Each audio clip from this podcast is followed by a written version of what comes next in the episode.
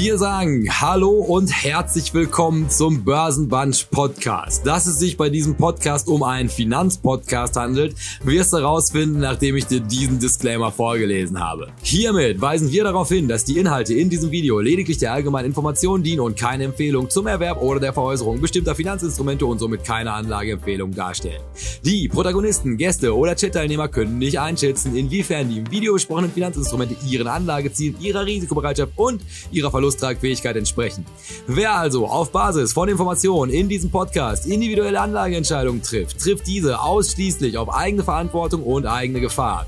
Was zur Folge hat, dass weder die Protagonisten, Gäste oder Chat-Teilnehmer für Verluste haften, die sie dadurch erleiden, dass die Anlageentscheidung aufgrund von Informationen und Kommentaren in diesem Podcast getroffen haben.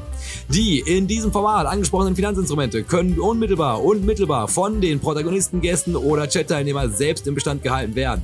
Hierdurch ergeben sich mögliche Interessenkonflikte, weil diese von altweiligen Resultaten Kursentwicklung profitieren könnten. Wir wünschen Ihnen viel Spaß mit dem nun folgenden Programm. Herzlichst, Ihr Börsenbunch.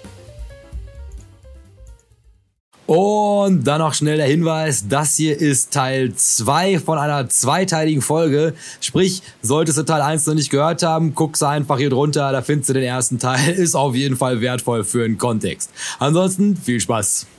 Ich könnte nicht gespannter sein. Ja, so, solltest du auch.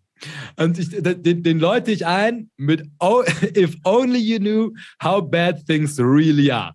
Also das ist wirklich eine von diesen Geschichten. Also das ist so, so ein bisschen, also als ich zum ersten Mal von Collateralized Debt Obligations gehört habe. Also als ich da die, die, die Finanzkrise 2008 aus, aus, ausgelöst hat. Da habe ich zum ersten Mal das kann, das kann doch nicht sein. Also wie, wie, wie, wie kann das legal sein? Also irgendjemand muss das doch regulieren. Also was machen denn diese ganzen Finanzaufsichten dieser Welt? Also wenn sowas möglich ist und in so einer Größenordnung eskalieren kann, also das ist ja ich muss beim Autofahren Sicherheitsgurt tragen, aber gleichzeitig kann ich am Finanzmarkt sowas komplett ungesichert einfach mit den Geldern von Millionen von Menschen veranstalten. Und das ist ein ähnliches Szenario. Also wo das lese ich, also jetzt haben wir vielleicht, vielleicht kommen wir auch mit dem blauen Auge davon, aber das musst du mir gleich sagen. Aber es ist auf jeden Fall also Collateralized Debt Obligation Great Scheiße. Und dann, und das mache ich der Vollständigkeit halber dazu, ich habe also das, was ich jetzt vorstellen werde, das ist mehr oder minder einfach nur ins Deutsche übersetzt von diesem netten Mann. Also ich weiß nicht, also den kennen, also unsere Zuschauer kennen den mit hoher Wahrscheinlichkeit. Das ist hier Ramin Nakisa von Pensioncraft. Also der ist Engländer, deshalb war der meine erste Adresse, da nachzugucken, was da los ist. Und ähm, von dem habe ich mir dieses Problem erklären lassen. Also er musste da trotzdem halt irgendwie immer noch mal, also den ganzen Tag recherchiert, um das halt irgendwie überhaupt für mich greifbar zu machen. Aber der hat auch ein relativ großartiges Video dazu gemacht und äh, ganz am Ende, als äh, dann hat er noch Fragen aus dem Publikum beantwortet und da sagte dann jemand namens Ellie Rice, ähm, there is no crisis. Und darauf antwortete er dann mit, um, I think there is. In so einem ganz trockenen britischen Humor. Und ganz genau, also wie, dieser Gesichtsausdruck zustande kommt, das finden wir jetzt heute raus. Und zwar los geht es, und der ist so überdimensional groß dargestellt, um den Punkt zu verdeutlichen, den ich gerade auch schon gemacht habe, ist, wenn Pensionsfonds ins Spiel kommen, muss er hellhörig werden. Weil das sind halt große, wirklich große Adressen. Und jetzt das Beispiel nehmen wir für England. Das ist nicht zu 100 Prozent, aber auf jeden Fall zu teilen, übertragbar auf den amerikanischen Markt. Hier in Deutschland muss man nicht so besorgt sein. Das waren jetzt die drei, die ich noch auf die Schnelle überprüfen konnte. Aber ich, in der Regel reicht es ja schon, wenn das in Amerika ähnlich ist, weil hat ja selbst mit dem amerikanischen Häusermarkt gereicht, uns hier in, in, in den Abgrund zu reißen. Also, Pensionsfonds, riesige Adressen. Und also, was macht der Pensionsfonds? So geht's mal los ist das also quasi ein Rentner, wenn man in den Ruhestand geht und man hat in so eine Pensionskasse eingezahlt. Dann braucht man selbstverständlich eine stabile Rente. Ja ganz einfach, also dass man einfach sagt, also ich kann ab, ab, irgendwann keine Ertragskraft mehr, ab einem gewissen Punkt in meinem Leben bin ich darum, darauf, daran auf, daran, darauf, darauf angewiesen. Ja, dass also halt die Zahlungen regelmäßig reinkommt. Und zwar ohne mein eigenes Zutun. Also es muss stabil sein. Und deshalb, was der Pensionsfonds jetzt für dich halt macht, ist, dass unser Pinguin, der Pensionsfund Penguin, der kauft Anleihen, weil Anleihen, deshalb heißen die ja auch Rentenpapiere, ganz genau diese Funktion erfüllen.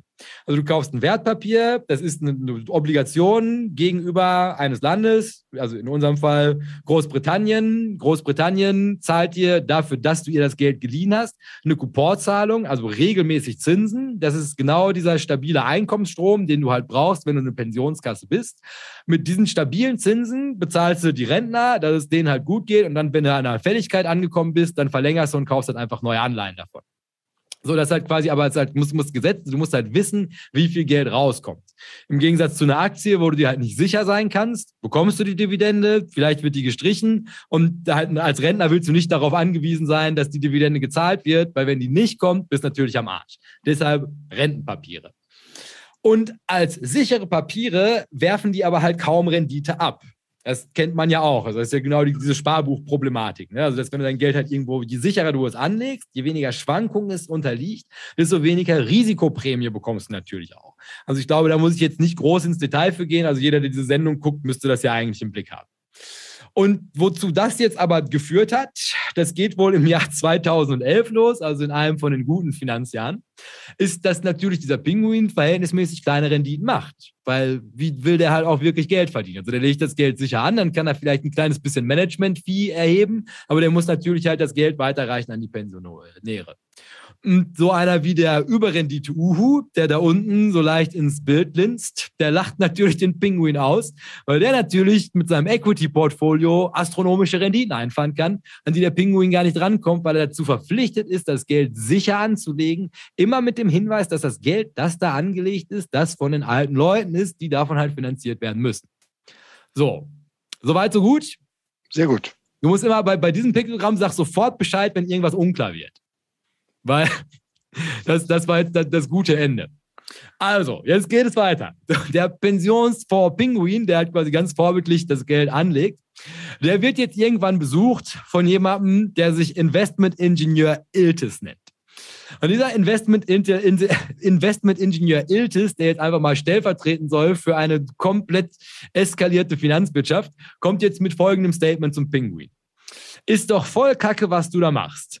Wenn das alles so transparent abläuft, wissen die Pensionäre doch immer, wo ihr Geld ist. Versprich denen doch einfach eine feste Rente und wir zaubern in der Zwischenzeit. Und die Idee ist jetzt folgende. Dass wenn du als Pensionsfonds den Leuten halt einfach sagst, also ihr gebt mir das Geld, ich lege das stellvertretend für euch in Anleihen an, dann ist dir als Pensionär ja relativ klar, was dein Geld halt macht und du bist theoretisch daran gebunden, also dass halt einfach, also dass sich der Markt so ergibt, wie er sich halt ergibt. Also wenn Zinsen gut stehen, bekommst du halt mehr, wenn die Zinsen halt irgendwie fallen, du bekommst ja immer den Durchschnitt ausgezahlt.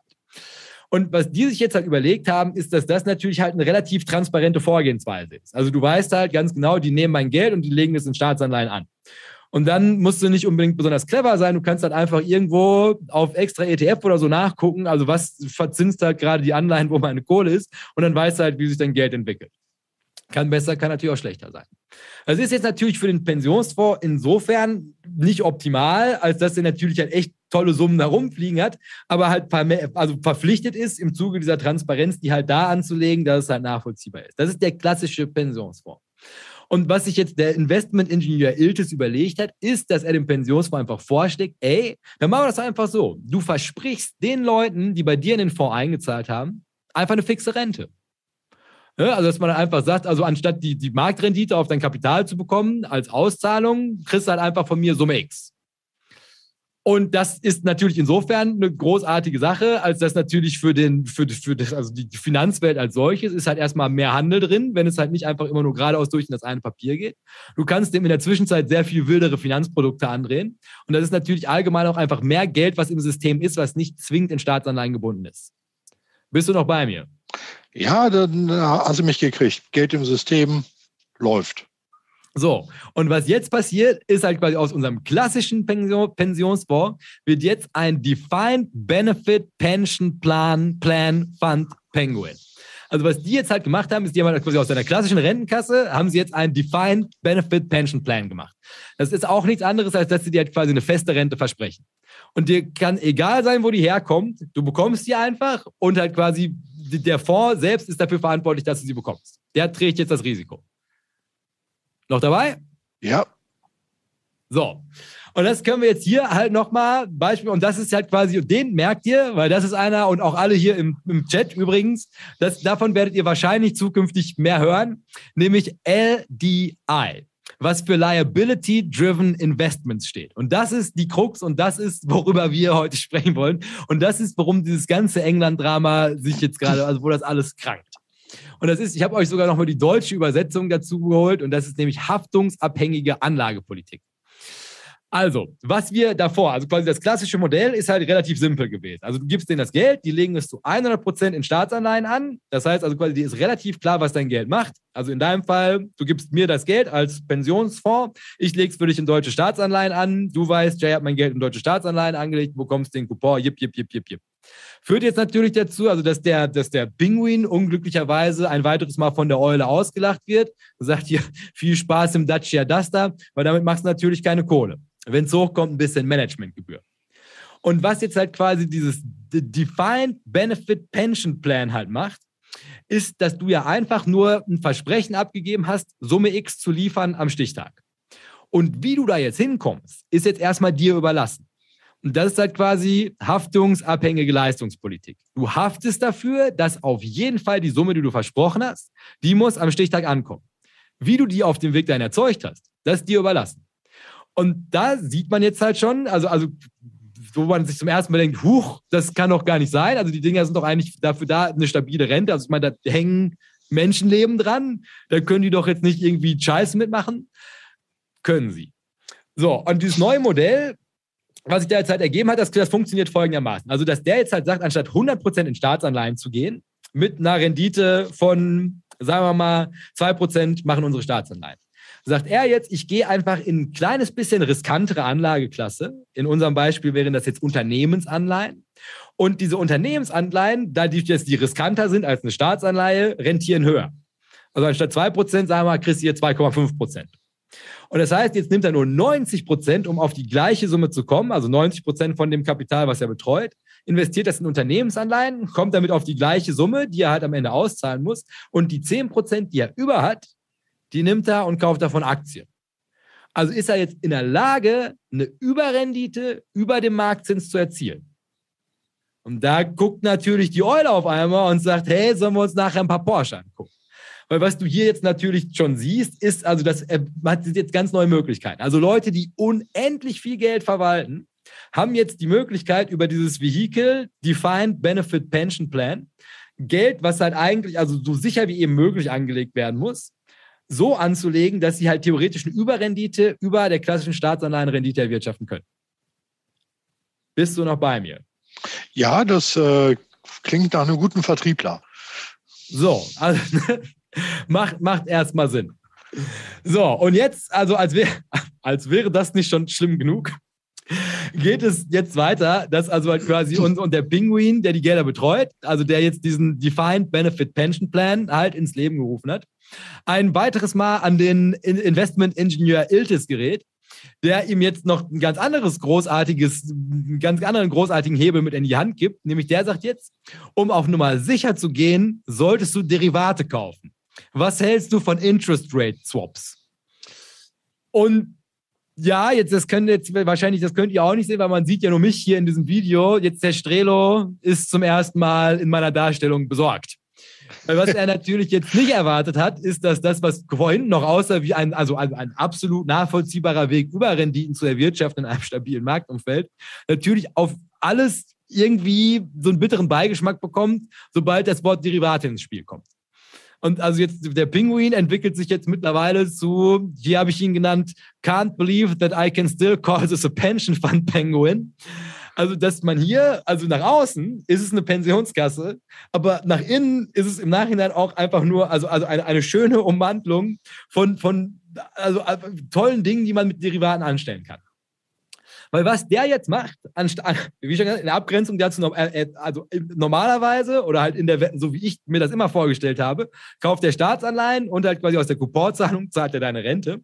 Ist, was der jetzt macht, ist, der kauft halt einfach ein Derivat, nämlich einen Interest Rate Swap. Also gibt es auch noch viele mehr, aber den nehme ich jetzt, weil das kann man, daran kann man es ganz gut erklären ist, was der Interest Rate Swap macht, ist, du kaufst halt mehr oder minder, also, also künstlich erzeugt, die Anleihen, die du eigentlich besitzen solltest. Also du kaufst ver verbrieft von einer Konterpartei das Versprechen, dass dir halt quasi die Zinszahlung geleistet wird, die du bekommen würdest, wenn du die Anleihen tatsächlich hättest.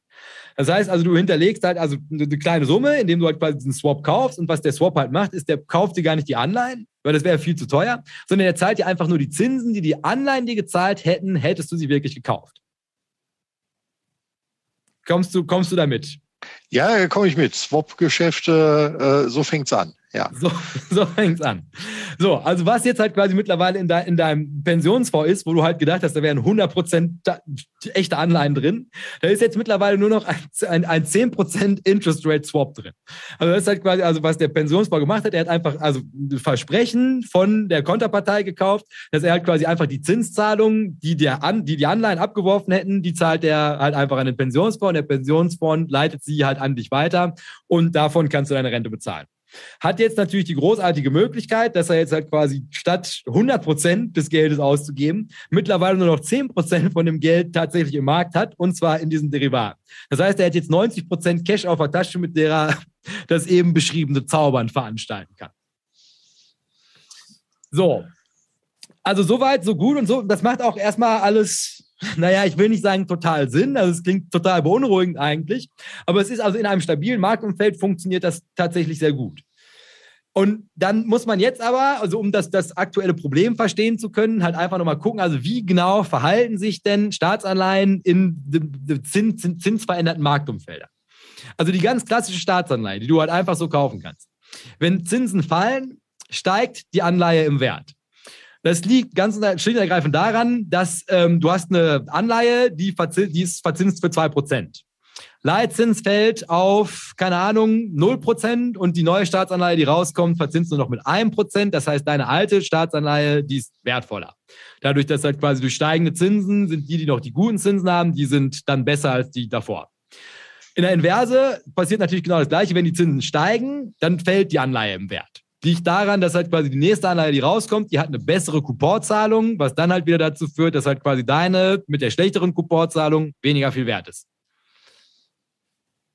Kommen wir jetzt zu dem Derivat.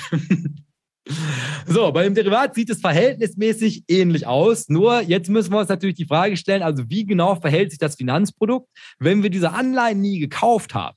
Sondern wir haben ja nur dieses Versprechen eingekauft, dass irgendjemand uns einfach, also diese Anleihen synthetisch nachbildet. Wenn Zinsen fallen, steigt die Anleihe im Wert, so wie gerade. Das heißt, in diesem Fall bekommen wir die Differenz.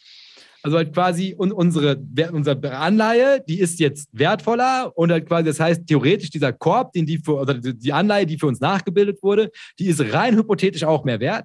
Und das ist eine Differenz, die können wir einstecken, weil wir das Derivat gerade haben. Auf der anderen Seite funktioniert es halt genauso. Also wenn die Zinsen steigen, fällt die Anleihe im Wert.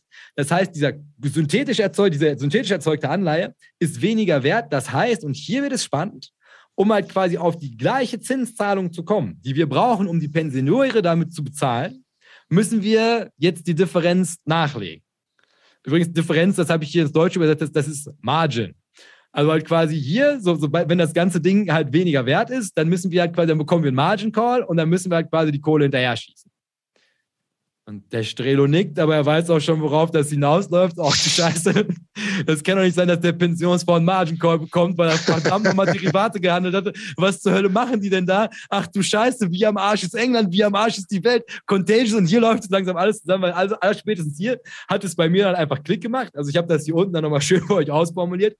Ändert sich der Marktzins, so ändert sich dadurch der Diskont, der Diskontfaktor, mit dem aus, der, aus den Zinszahlungsströmen der Barwert des Swaps berechnet wird.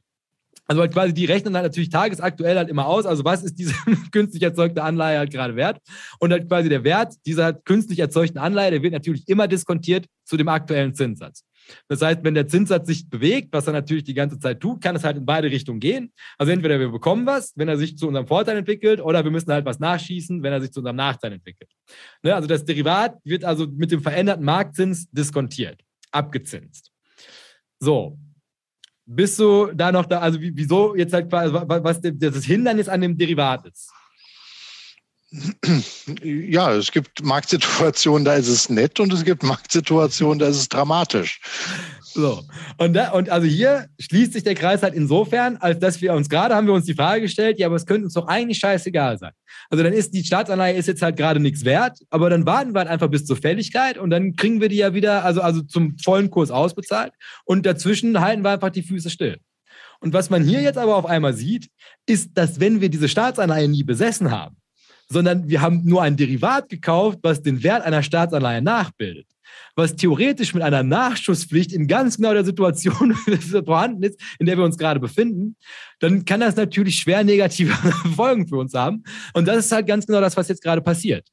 Also, dass jetzt halt der Pinguin natürlich zu Recht den Iltis gefragt hat, aber was machen wir, wenn die Zinsen zu stark steigen? Also halt eine Situation wie jetzt gerade. Ja, dann sagt der Iltis natürlich, ja, ist doch kein Problem, legst ein bisschen Cash auf die Seite und macht dir halt nicht so viele Sorgen. Wie stark sollen die Zinsen schon steigen? Kann doch eigentlich nichts passieren. Da müsste ja schon echt viel zusammenkommen, damit wir da in irgendeiner Form in Nesseln sitzen. So, und das bringt uns dann wieder zurück zu dieser Folie, an die du dich hoffentlich auch noch erinnerst, ist, dass hier natürlich ganz genau das passiert. Also hier wird jetzt das, das, das Derivat wird, wird zu absurden Konditionen neu bepreist. Also halt quasi das, was davor halt irgendwie ein relativ stabiles Asset gewesen ist, ist jetzt halt auf einmal also hoch volatil. Was natürlich dann dazu führt, also dass nicht nur der Pinguin und der Iltis Bunch werden, aber dass natürlich der Iltis, dem kann es scheißegal sein, der hat die Kommission schon eingesagt, der haut jetzt ab. Aber was bei dem Pinguin los ist, der bekommt jetzt natürlich einen Margin Call dass die halt einfach sagen, ey, also wenn du dieses Derivat hier weiter haben möchtest, dann musst du jetzt auf jeden Fall also diese Differenz begleichen, das heißt, du musst Kohle nachschießen. Und die Größenordnung, in der das jetzt gerade passiert, ist, ist so astronomisch, dass halt quasi der Pinguin selbst mit den 90% Cash, die er davor auf die hohe Seite gebracht hat, diese Margin Calls nicht mehr decken kann, weil der natürlich halt nicht berät, dass sie halt quasi aus zwei Richtungen unter Druck bekommen. Und das bringt uns jetzt halt in diese Situation, wo alles zusammenkommt und wo wir uns jetzt, und das ist genau, wo die Bank of England dann halt auch einschreiten musste und wieso halt quasi all diese guten Vorsätze, die wir davor gehabt haben, jetzt halt über Bord geworfen werden und wir lieber 50, 100, 200 Prozent Inflation in Kauf nehmen, als diese Situation jetzt in dieser Form fortlaufen zu lassen. Nämlich die Idee ist folgende.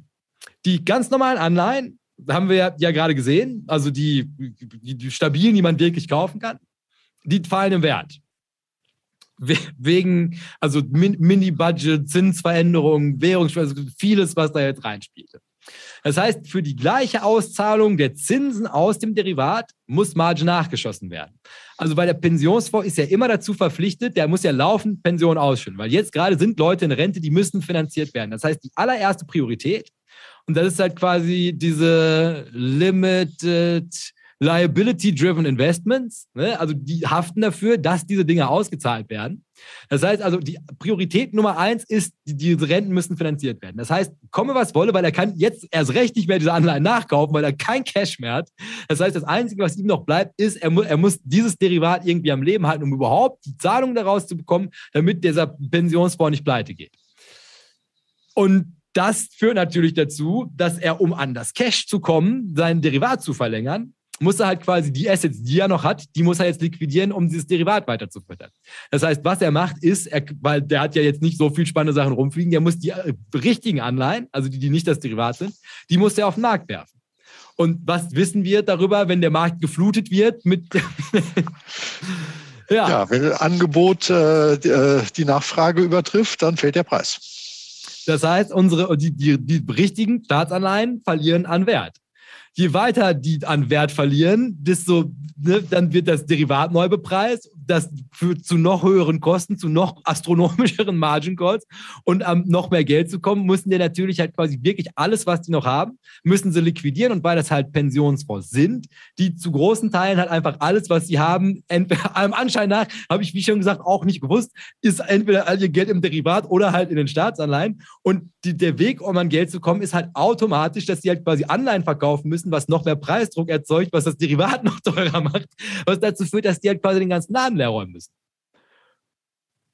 Und das ist ja mal eine Situation, wo man sich dann denkt, ha, das ist ja super, dass sowas irgendwie möglich gewesen ist und äh, sich halt einem Anschein nachher mittlerweile also in so einer selbsterfüllenden Prophezeiung halt irgendwie manifestiert, die dazu führen kann, also dass Pensionsfonds, also die einen, wo man doch das Vertrauen hat, dass die sicher auf dein Geld aufpassen, dass die im schlimmsten Fall liquidiert werden. Zusammen mit dem Geld von all den Leuten, die halt keine Ertragskraft mehr haben. Also scheiß Situation.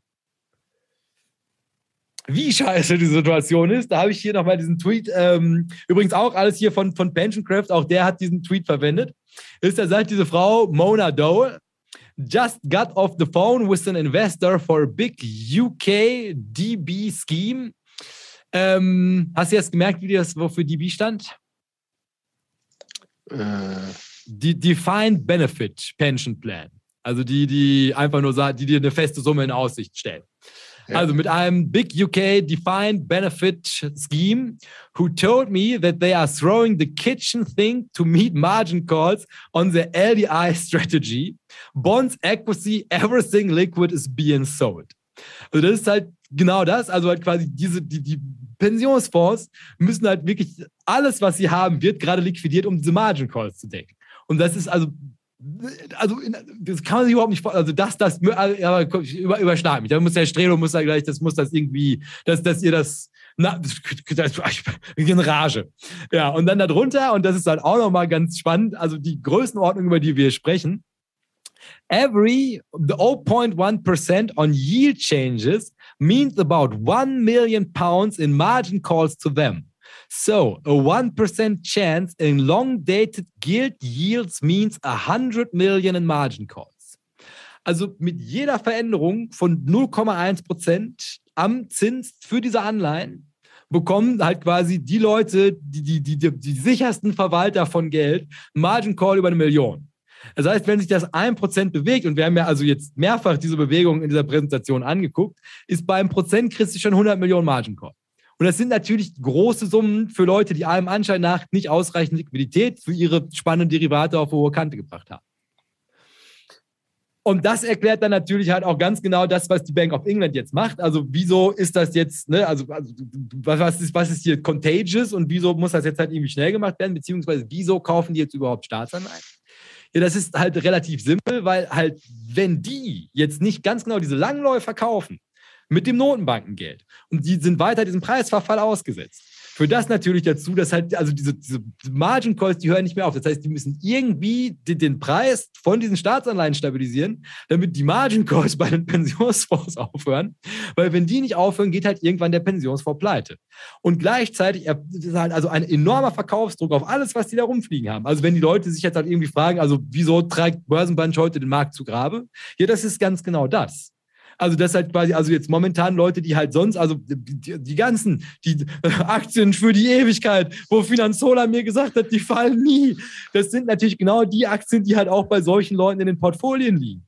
Und die müssen jetzt aber raus, weil die halt Margin Calls bekommen in einer Größenordnung, die man sich überhaupt nicht vorstellen kann. Weil die Summen, über die wir sprechen, bei diesen Pensionskassen, das ist, das ist nicht mal irgendwie ein Hedgefonds, hat mal irgendwie finanzielle Probleme. Das, das ist, das ist die, die komplette Finanzwelt da und die ist unter Druck. Und wenn die Bank of England, und deshalb wird jetzt auch quasi die, die, England als Land wird gerade geopfert, um dieser Situation irgendwie ein moderates Ende zu verleihen.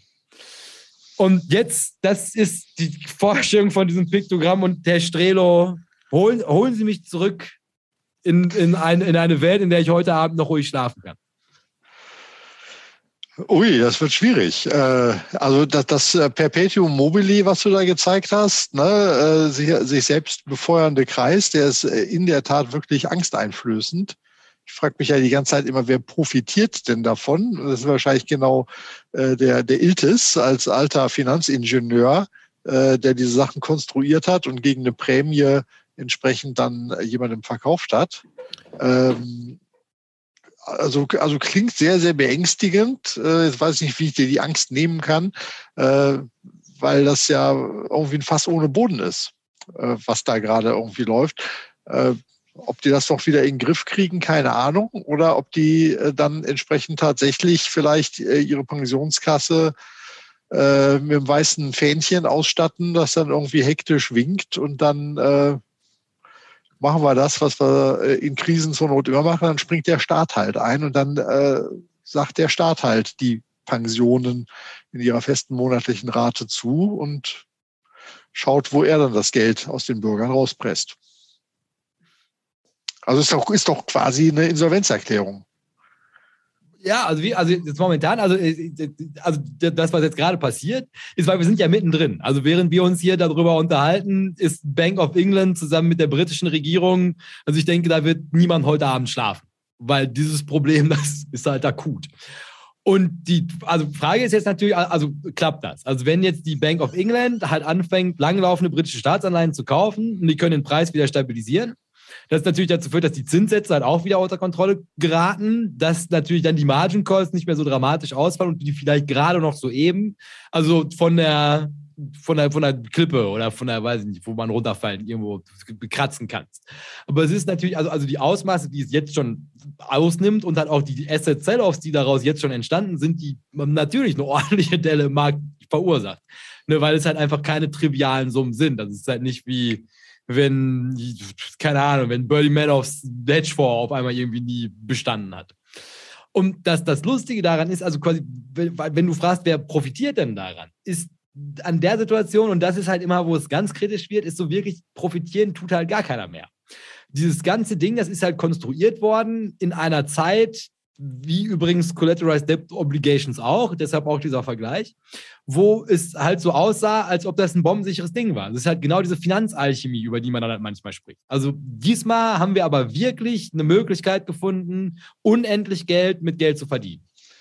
Und das ist halt so lange, und dann machst du natürlich auch, was weiß ich, wie oft du so ein Modell testest. Ne? Und ich meine, das ist halt bombensicher. Da müsste schon, da muss, da muss aber alles zusammenkommen, damit das nicht funktioniert.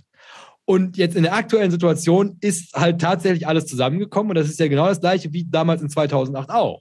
Also jetzt entsteht eine Situation, von der niemand gedacht hätte. 0,0000001 Prozent Wahrscheinlichkeit. Black Swan Event. das ist, kann es aber nicht sein. Und das ist jetzt aber passiert. Weil natürlich, also diese toxische Kombination aus Brexit, Russland, Ukraine, zusammen mit unglaublich hoher Inflation, die jetzt halt irgendwie dazugekommen ist, also das ist, läuft alles, also ganz verworren. Und der, der, das Ventil, was es gewählt hat, und das ist das Lustige daran, ist halt ganz genau dieses. Und das, und das Spannende ist ja, also das natürlich, natürlich, hier verlieren alle. Das ist das Ding. Und die große Frage ist ja nur, wie hart verlieren jetzt alle? Also, weil das ist natürlich ganz genau das Material, aus dem Träume sind oder Finanzkrisen sind, wahlweise. Aber eine Geschichte, die eigentlich nicht hätte schiefgehen können und dann aber doch schiefgegangen ist. Und, der, und, und das ist jetzt die Frage, also kann die Bank of England, weil also der, der Preis, und das war ja die Herleitung hierhin, ist total hoch. Also halt quasi England richtet gerade Schäden an seiner Wirtschaft an, die, die werden sie noch 20, 30 Jahre dran zu knacken haben. Und aber quasi, das ist, muss er abwägen gegen die Schäden, die das anrichten würde, wenn dir so eine Pensionskasse pleite geht und halt nicht nur eine, das haben sie alle gemacht. Und dann entscheiden sich halt im Ernstfall lieber dafür, das wirtschaftliche Wohl und die Prosperität in dem Land zu opfern. Ja, hört sich alles äh, nicht gut an und äh, das Einzige, was noch hoffnungsfroh stimmen könnte, ist, dass das halt sich äh, auf England äh, und sein Pensionssystem beschränkt, äh, weil ich hoffe, dass wir so einen Quatsch nicht haben. Ja, also, also nicht, nicht in dieser Form, also soweit wie ich mich da jetzt noch schnell einlesen konnte, also für den Vergleich. Ähm, aber es ist, es ist, es ist natürlich das. Ne? Also, also da, ich meine, das ist natürlich also die relative Dollarstärke. Also das kommt natürlich auch noch mit dazu. Ne? Also das natürlich, also der Dollar jetzt England natürlich noch mal besonders unter Druck gesetzt hat. Aber das Lustige an diesen ganzen Geschichten ist ja halt quasi diese Interkonnektivitäten, die sind ja nicht auf nur britische Staatsanleihen halt beschränkt. Und das ist halt, also das, womit ich heute meinen Abend noch verbringen werde, also halt mal irgendwie nachzuforschen, was genau würde denn tatsächlich passieren, wenn so eine britische Pensionskasse pleite geht? Weil das wer weiß, wo die halt wieder überall investiert ist und was, wozu das halt wieder führen würde und ne, wessen Staatsanleihen das halt bekommt, wo dann das nochmal anderswo ausgelöst werden kann. Das ist ja genauso wie als wir 2008 und deshalb sage ich auch Bear Stearns. Ne, also deshalb quasi da war es ja auch, naja, es ist diese eine Bank, die schlecht gewirtschaftet hat und das ist überhaupt kein Problem. Die hat die, ich glaube, Morgan Stanley hat die dann halt damals aufgekauft, irgendwie für so einen Schnapperpreis. Und ähm, dann war das Problem ja gelöst. Und dann, glaube ich, sechs Wochen später Stell dir mal, es war überhaupt nichts gelöst. Das Problem ist halt überall und es hat halt quasi einfach nur die Problematik gestundet. Und das hat also genau, also das Playbook von 2008. Nur halt mit anderem Auslöser. Aber dieses, dem zugrunde liegende Problem ist ja immer das gleiche. Also halt quasi diese Finanzindustrie macht irgendwelche Sachen, die niemand mehr versteht. Also wie ich schon gesagt, ich habe heute lange gebraucht, um überhaupt dahinter zu kommen, also was das ist. Und bin auch bis heute, kann ich mir kaum vorstellen, dass das überhaupt irgendwo durchgewungen wurde. Aber auf der anderen Seite, mit langjähriger Erfahrung in diesem, dieser Branche, wundert es mich eigentlich auch nicht. Also, dass wenn irgendwo so viel Geld liegt und halt nicht arbeitet, beziehungsweise halt nicht so arbeitet, wie es arbeiten könnte, dass dann früher oder später irgendjemand kommt und sich ein geniales Modell überlegt, wie man halt quasi dieses Geld auch an die Arbeit schicken könnte, aber gleichzeitig halt garantiert, dass diese Zahlung vorgenommen wird. Ja, also der, der Mechanismus dahinter oder die, diese Gier nach, äh, das muss doch irgendwie äh, renditebringend äh, unterwegs sein können, das, das finden wir ja immer wieder und es hat immer wieder geknallt. Also ob das irgendwelche Kommunen sind, die sich halt in Fremdwährungsgeschäften vollkommen verspekuliert haben und sagt, ja, mache ich meine Schulden lieber in, in Schweizer Franken oder ähnlichem und dann dreht äh, der Kurs auf einmal gegen einen und die Kommune ist äh, quasi pleite oder diese ganzen äh, Rettungsaktionen, Bad Banks, äh, ähnliches, dass man aus den Bilanzen äh, der Banken, also Düsseldorf prominentes Beispiel WestLB, die faulen Sachen eben ausgliedert, damit äh, die restliche Bankeinheit überhaupt überleben kann, also das Risiko komplett äh, rausnimmt. Ähm, und das natürlich dann mit, mit staatlichen Geldern überhaupt alimentiert, also auch hier die, die Rettung äh, Hypo Alpe Adria und, und ähnliches. Ähm, das sind Situationen, die ja wirklich nur noch durch diese Notbremse-Taktik verstaatlichen, rauslösen, also wirklich rausschneiden, ähm, das, das scheint ja der einzige Rettungsweg zu sein, um aus dieser Spirale überhaupt rauszukommen. Und das, das sieht an der Stelle irgendwie schlecht äh, aus und wahrscheinlich ist es das, was vielleicht am Ende passieren muss, dass eben die englische Regierung äh, die, die Zusagen übernimmt und äh, die Bude da dicht macht. ja. Ja, nur es, es ist halt, also das Ding bei sowas ist ja, also die sind, äh, das ist ja groß und das sind ja auch viele. Und die eine Million Euro Frage ist ja, also. Der Domino-Effekt. Ne? Der Domino-Effekt. Also, sprich, äh, äh, kann, kann das, das das nächste auslösen?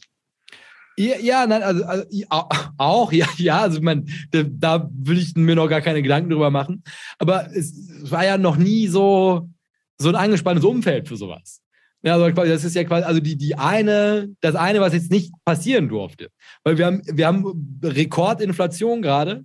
Wir haben also einen Energiesektor, der komplett ungeklärt gerade ist, also diese massiven Abhängigkeiten alle wissen, du darfst eigentlich keine neuen Schulden mehr machen. Du weißt explizit, die Notenbank muss auf jeden Fall jetzt, also nicht nur die, die, mit dem Leitzins rauf, was diese Situation nur noch weiter brandbeschleunigt und gleichzeitig müssen die natürlich halt auch ihre Bücher so langsam frei bekommen. Also die müssen Staatsanleihen eher weg als neue dazunehmen. Und die, die, weil die Konsequenzen, das ist ja das, worüber wir die letzten, weiß ich nicht, das letzte halbe Jahr gesprochen haben. Also du kannst jetzt nicht dieses Winterwunderland, das kannst du halt nicht weiter fortschreiben, weil die was willst du den Menschen ja noch zumuten? Ne? Also ich meine, so langsam kommt es ja in, in, den Köpfen der Leute an, was das heißt, 10% Inflation. Und es ist jetzt nicht, nicht so, dass man halt sagen würde, wir wären irgendwie auch, auch nur auf einem guten Weg dahin, die halt jetzt irgendwie mal wieder ein bisschen zu senken. Und England erst recht nicht. Und jetzt in, in diesem Umfeld, und das ist ja, also, also je länger man drüber nachdenkt, desto mehr Albtraum wird es ja. Also quasi das ganze Ding, also wieso du halt diese hohe Inflation nicht haben möchtest, ist, weil du dir jetzt Sorgen machst um Wählerstimmen, dass die sich nicht radikalisieren. Und dann halt eine der größten Gruppen, die halt überhaupt wählen geht, sind jetzt halt davon gefährdet. Ne? Also das ist halt quasi, wenn jetzt dem Rentner noch was passiert, also wenn der Rentner halt, wenn du dem jetzt sagen musst, sorry, weil wir das scheiße reguliert haben und City of London mal wieder klüger gewesen ist als der Rest der Welt, wir haben deine Rente leider verspielt. Du, ich hab, wir haben übrigens das, das Finanzprodukt, was wir dir gesagt haben, was wir da verkaufen, das haben wir nie gekauft. Wir haben eine, eine hochspekulative, derivative Wette abgeschlossen, um deine Zinszahlungen garantiert zu bekommen, um eine Konterpartei. Niemand hatte diese Anleihen wirklich. Und wir haben dein Collateral, das haben wir leider, das ist uns bei Margin Calls draufgegangen. Und dann haben wir übrigens auch alles, was wir sonst noch gehabt haben. Also bei uns ist gar nichts. Du kannst einen Bürostuhl haben. Mehr ist nicht mehr über von deiner Rente. Also das ist ja, also eine wo man sich fragt, ja, also wie willst du es machen? Und du kannst, du kannst, kannst es ja eigentlich, kannst es ja nur stützen. Das heißt, wenn du es stützt, dann nimmst du natürlich wieder Rekordinflation in Kauf. Rekordinflation, da ist der Rentner auch wieder wütend, weil er sich mit seiner Pension selbst, obwohl er sie zwar bekommt, gerade noch so eben, kann er sich auch nichts mehr davon kaufen. Also es war ja lange nicht so, so festgefahren. Also das ist ja also das, das Sahnehäubchen, die Kirsche auf diesem Drama. Also ich war, also habe das gelesen und mir gedacht, ach, Oh je. Ja, das sieht, das sieht definitiv nicht gut aus. Äh, woran könntest du festmachen, äh, dass man es in den Griff bekommt? Was müsste passieren? Das ist, das ist, es ja. Also ich meine, ich, ich will, also vielleicht kann ich dir für nächste Woche irgendwie was anbieten. Aber also für, für einen Moment würde ich jetzt erstmal sagen, also was halt klappen, also was klappen könnte, ist also vielleicht schaffst du es, dass du jetzt halt quasi, also dass die Bank of England über die Ankäufe von den Staatsanleihen auf jeden Fall schon mal die Preise stabilisiert. Das heißt also, die kommen raus aus dem freien Fall und können wenigstens diesen Kreislauf schon mal stoppen was dann dazu führen würde, dass also diese Pensionskassen, also wenn die noch nicht komplett ausgebrannt sind, zumindest die Chance haben, in irgendeiner Form sich über einen längeren Zeitraum wieder gesund zu sparen, beziehungsweise du musst die ja nur erstmal aus der Schusslinie holen, dann kannst du die nachher ja auch durch die Hintertür auch wieder finanziell aufpeppeln mit der Notenbank oder mit Steuerkohle, das spielt ja keine Rolle. Halt also, also wo, also ich wirklich den Untergang wittern würde, also nicht den, aber eine, eine dramatische Finanzkrise, ist, wenn du es jetzt nicht schaffst, alle, alle von diesen Dingern zu retten. Also ich glaube, wenn auch nur eine davon jetzt tatsächlich insolvent geht, dann kippen die anderen auch hinterher, weil dann geht es einfach ungebremst. Das heißt also, was die jetzt machen müssen, ist, die müssen auf jeden Fall sicherstellen, dass halt quasi diese Pensionskassen das Drama überleben. Und dann könnte man jetzt natürlich, also jetzt habe ich das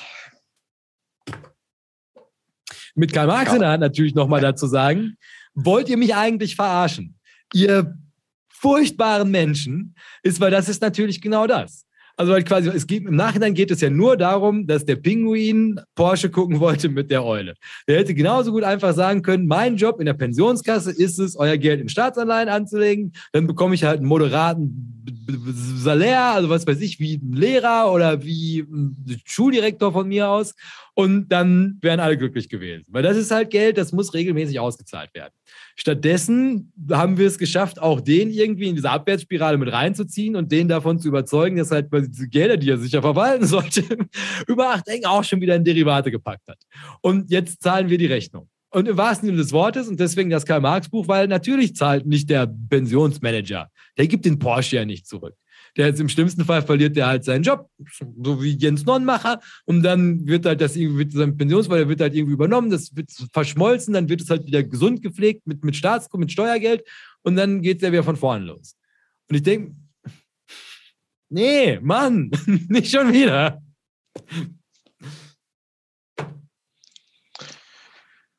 Ja, das äh, zeigt mir mal wieder, äh, wie wertvoll es ist, wenn das Geld tatsächlich arbeitet, äh, sprich äh, Cashflows generiert werden äh, und Sachen da zurückfließen. Äh, das ist so für mich immer noch die reale Wirtschaft. Da komme ich äh, geistig auf jeden Fall noch mit. Das war jetzt äh, ziemliches Hochreck, was die Komplexität angeht äh, und äh, zeigt aber natürlich auch genau das, was diese äh, Finanzindustrie halt so magisch macht, dass man äh, versucht, äh, mit, mit Riesenhebeln zu arbeiten und mit Wahnsinnsszenarien und dass sich alles irgendwie gut anhört, bis es dann schief geht.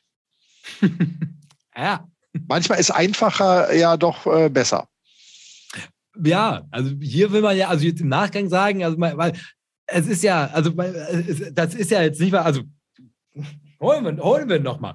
Ne, also ich meine, das ist, ist ja also jetzt wirklich, also auch von einem Kapitalisten, also wirklich ernsthafte Kritik am System Neoliberalismus. Weil im Nachhinein, das, das, das, das kann man sich ja gar nicht vorstellen, also was das jetzt auch zu meinen Lasten geht.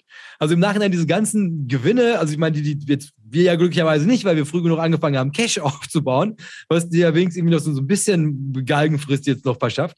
Aber mein, die ganzen Leute da mit ihren Aktien, also ich meine, wo soll das denn hinführen? Also selbstverständlich werden jetzt halt quasi, also nochmal, also die ganzen, Pre ja, das muss jetzt aber der Boden gewesen sein. Wenn sowas in Gang gerät, ja, dann stelle ich nochmal auf 90 Prozent von dem, wo es gerade steht, halt ein. Also, ja, bei gewissen Titeln. Aber es ist auf jeden Fall, also das trifft ja jetzt halt quasi nochmal diese eine, diese, diese Value-Branche, wo man halt einfach sagen will, also das sind diese stabilen Dividendenzahler, deine Versicherung. Weil das sind ja die, die bei diesen Arten von Unternehmen, von, von Kassen liegen. Also halt quasi die Pensionskasse, die kann kein Peloton kaufen, die kann aber wahrscheinlich eine Allianz kaufen. Und das so bessert ihre Rendite ja auch auf. Und dann gibt es halt mal eine Dividende statt einer Couponzahlung. Ja, und wenn die jetzt aber halt so sehr unter Druck gerät, dass die halt quasi einfach die Dinger und halt auf den Markt. Ne? Also halt quasi der, der Margin Call ist da. Und wenn du den nicht bedienst, dann gehst du insolvent. Und du darfst nicht insolvent gehen, weil du bist Liability-Driven Investing. Du, hast, du hast das und das ist also deine allerhöchste Priorität. Und wenn du deine Niere verkaufen musst, du musst, du musst diesen Margin Call decken. Und dann, und wenn auf einmal was und wenn der Markt geflutet wird und heute, also ich kann mir gut vorstellen, also dass diese aktuelle Marktbewegung und heute war ja mal wieder grob, dass das auch damit zusammenhängt. Also, dass da halt quasi jetzt gerade Wertpapiere, die da eigentlich für die nächsten 50 Jahre liegen sollten, halt einfach jetzt, also. Wahllos auf den Markt geworfen, ja. Ja, in einem sehr, sehr schlechten Umfeld. So, ist mir egal, was ihr mir dafür gebt, aber ich, ich brauche die Liquidität. Und, da, und das ist, und, und deswegen er hier, also wieso man ja dann schon irgendwie sagen will, also so schön das auch alles ist, was wir uns da gebaut haben, und es hat viele großartige Dinge, aber irgendwo, ich meine, das, da, da zahlen jetzt viele Leute, auch diese ganzen schönen, also Aktionäre mit ihren stabil aufgebauten Portfolios, also alle, die, die jetzt gerade noch glücklich sind auf Twitter, die werden hiermit zahlen. Und obwohl das ein England-Problem ist. Hm. Ja, aber ich glaube, also um jetzt da das um, allgemein, jetzt mit Blick auf die Uhr das zum Zug bekommen. Also, was wir festhalten können. Also, ihr könnt euch mal dieses LDI für Liability-Driven Investments, das könnt ihr euch mal merken. Das ist spa spannendes Zeug. Habe ich bis vorgestern auch nicht gewusst. Also, uh. Das sind immer diese fatalen drei Buchstaben-Kombinationen, ne? Ja, und ähm, dann, also ja, also vielleicht ist, ist, es, ist es das der eine Dominostein, den es jetzt braucht, um mal wirklich nochmal, also dass man so noch viel Schlimmeres hinterherkommt. Aber ich glaube, man, man hat eine ungefähre Idee davon. Man verfolgt jetzt auf einmal auch England mit einem ganz anderen Blick. Also während man sich da vorher noch gedacht hat, sollen die mal machen, sind ja auch selber schuld mit Brexit. Ja, sind sie, aber das geht uns leider alle was an. Und ähm, das behalten wir im Blick. Ich, sonst nächste Woche können wir nochmal Stand, ob England sich hat retten können. Und wenn nicht, werdet ihr es auf jeden Fall im Depot sehen. Und dann hätte ich gesagt, weil wir das versprochen haben, Herr Strelo, wollen Sie jetzt sagen Sie mir noch mal was zum Porsche IPO, weil ich habe da nichts zu mitbekommen. Äh, was soll ich jetzt zum Porsche IPO sagen? Ähm, Entschuldigung. Ja, also erstmal ist der Livestream heute Morgen zusammengebrochen, äh, woraufhin sich Hohn und Spott über die Börse in Frankfurt ergossen hat, die da wahrscheinlich gar nichts dafür konnten. Aber es war schön anzusehen. Ich hatte also auch hier äh, laufen und wartete auf den ersten Preis, äh, der dafür Viertel nach neun avisiert war. Und äh, das Bild hing. Äh, das hing ja die ganze Zeit. Und das war der, der arme Social Media Manager von der Börse Frankfurt, der dann im Chat versucht, die Leute zu beruhigen und dann irgendwie im Chat zu schrieb, was gerade im Handelssaal, der voll war wie nie, äh, passiert äh, und hat dann am Ende, äh, glaube ich, kapituliert und gesagt, die Leute sollten bei ARD, hat er noch einen Link geschickt, äh, wo ein Livestreaming irgendwie vom Morgenmagazin äh, extra oder sowas war, äh, dass man da halt gucken konnte, weil die ARD hat tatsächlich live gesendet, davon heute übrigens irgendwie den ganzen Tag. Also ähm, wenn man wirklich an kostenfreie Werbung in Deutschland kommen möchte, in allen öffentlich-rechtlichen Sendern und sonst was, dann muss man bloß einen richtig großen, einen richtig großen IPO hinlegen. Dann ist die Media Coverage auf jeden Fall äh, gegeben. Und das ist natürlich bei so einer hochemotionalen Marke wie Porsche nochmal was äh, Schöneres. Also die äh, Statistiken sagten, größter Börsengang äh, seit Deutsche Telekom, also seit 1996. 9,3, 9,7 Milliarden Euro eingesammelt, was dann zu der Gesamtbewertung von Porsche führte von glaub, über 90 Milliarden, weiß nicht mehr genau. Äh, auf jeden Fall ein Kandidat für den äh, DAX 40. Äh, da wird es, glaube ich, sogar für die Top 5 äh, reichen. Ich glaube, viertgrößtes Unternehmen. Ähm, kommt natürlich immer auf den Kurs an. Und der war natürlich, weil ganz, ganz viele Leute gezeichnet haben. Man hatte also breite äh, Banken, die auch wirklich Kunden haben, in das Konsortium reingeholt gehabt. Da konnte man dann seine äh, der Zeichnungsorder platzieren. Die musste dann aber bitte auch am Ende der Bookbuilding-Spanne sein, weil günstiger hat man es eben nicht bekommen. War, glaube ich, schon nach dem ersten Tag überzeichnet. Ne, wir reden halt über den Geldbetrag oder die Aktien, die äh, überhaupt für Privatanleger verfügbar waren. Da gibt es nämlich noch ein paar Ankeraktionäre drin und im Hintergrund äh, läuft so ein Tauschgeschäft halt auch mit äh, VW und der Porsche Holding, die es schon länger an der Börse gibt. Auf jeden Fall Riesennachfrage.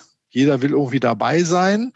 Äh, symbolträchtige Anzahl von Aktien, die imitiert äh, wurden, nämlich äh, 911 Millionen Stück. Ne, der 911er kam irgendwie ein paar Mal vor.